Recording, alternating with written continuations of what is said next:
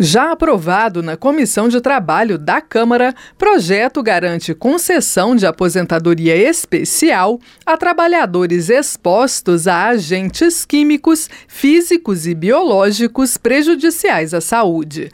Ambientes insalubres ou perigosos também podem dar direito ao benefício.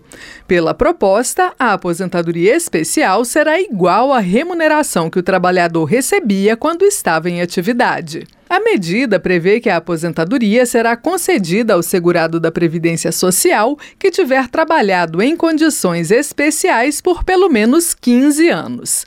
Para receber o benefício, o interessado terá de comprovar, além do tempo de trabalho, a permanente exposição a agentes prejudiciais à saúde ou à integridade física. Na opinião da relatora do texto na Comissão de Trabalho, deputada Geovânia de Sá, do PS, PSDB catarinense, a medida faz justiça aos trabalhadores que foram prejudicados com a reforma da Previdência. Esse PLP, ele é muito sensível, porque ele faz essa revisão, por exemplo, do mineiro de subsolo, do ceramista, do metalúrgico, do vigilante, que sabemos que são hoje 4% dos trabalhadores no país que têm o direito é, a, a essa aposentadoria especial. A aposentadoria especial por insalubridade está prevista na Constituição Federal, mas depende de regulamentação para ser concedida. Dentre as atividades laborais consideradas insalubres ou perigosas,